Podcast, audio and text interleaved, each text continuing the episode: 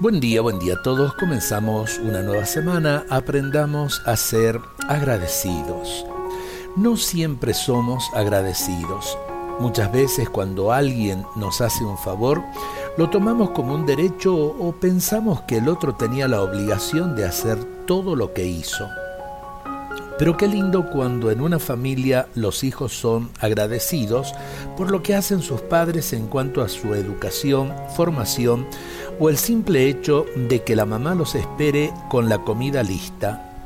Cuánto de ingratitud a veces en el marco de nuestras familias.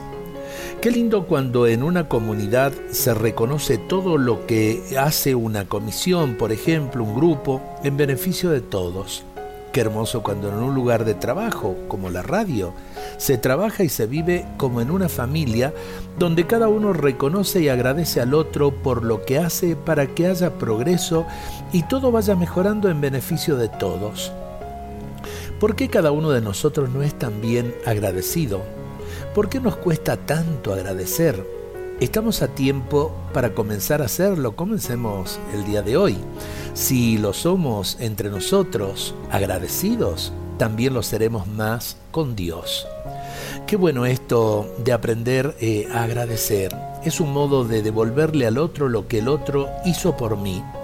El agradecimiento dignifica, ennoblece, la ingratitud hiere, lastima nuestros corazones y lastima también la convivencia, sea en la familia, sea en el lugar de trabajo, sea donde sea. Aprendamos a decir gracias.